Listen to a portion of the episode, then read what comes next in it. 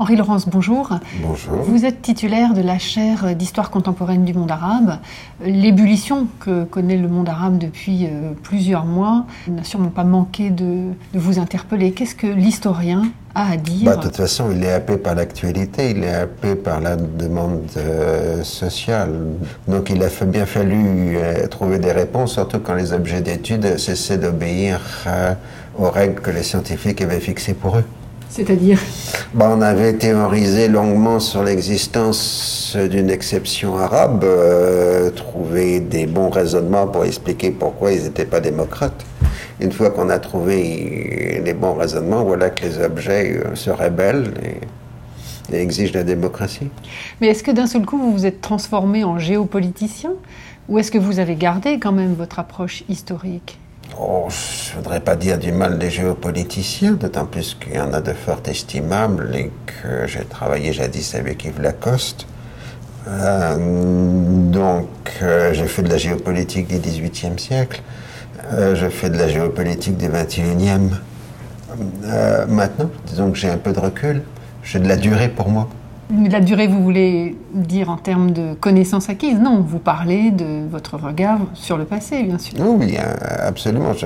ma chair est censée couvrir le monde arabe à partir de 1750, c'est-à-dire euh, très grossièrement à partir du moment où ce monde arabe euh, se trouve confronté avec l'expansion européenne qui commence, disons, dans le dernier tiers du XVIIIe siècle. C'est ce que vous cherchez à mettre en valeur, c'est-à-dire euh, des, une approche que l'on n'a pas parce qu'on n'a pas le recul historique. Ça dépend évidemment des objets historiques euh, dont je traite.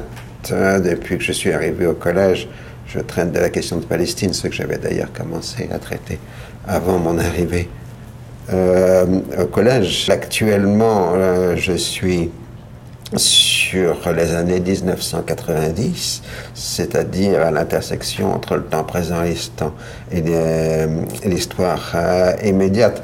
le travail que je fais dans ce cours est d'abord un travail de mise en ordre, parce que nos connaissances euh, charriées par les médias au sens positif du terme, je parle des informations de presse qui sont les premières informations, sont absolument colossales, mais nous n'avons pas encore le recul pour mettre en ordre euh, ces euh, données. Moi, je n'invente rien quand je traite la question de Palestine, je mets en ordre.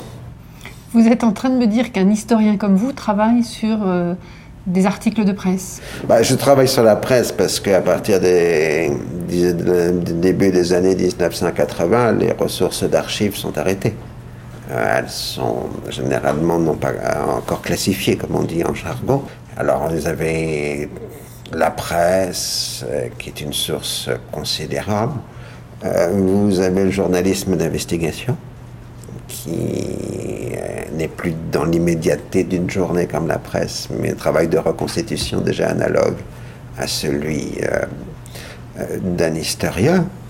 vous avez les travaux des sciences humaines et sociales, qui sont très considérables, puisque dès qu'un sujet devient politiquement chaud, euh, les politologues, sociologues, anthropologues euh, et autres logues se précipitent euh, dessus.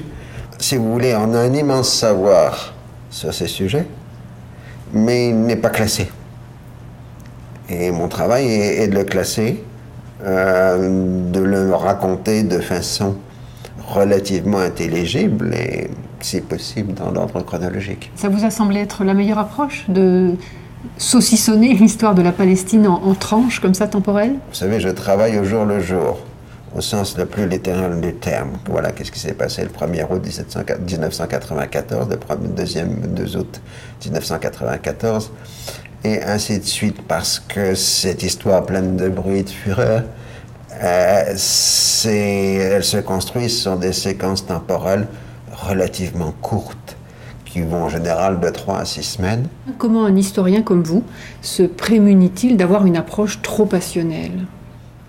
Il n'y a pas de besoin. Un travail de l'historien d'abord un travail d'empathie, c'est-à-dire de se mettre à la place d'eux.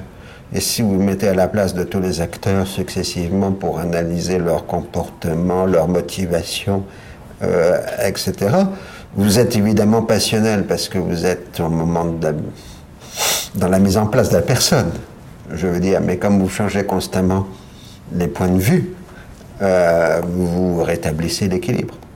Euh, évidemment, avec votre regard d'historien, vous pouvez produire euh, des mises en contexte bien plus larges. Oui, il y a des temporalités historiques extrêmement longues. J'ai fait par exemple un petit texte sur les relations franco-arabes, ce qui s'appelait la chance franco-arabe, qui partait de Bonaparte jusqu'à aujourd'hui pour montrer la somme des interactions que la France a eues avec le monde arabe. Je voulais insister sur une idée qui était chère, c'est que le destin français se comprend dans deux dimensions, le rapport à l'Allemagne et le rapport avec le monde arabe. Ceci, disons, depuis les périodes de la Révolution française.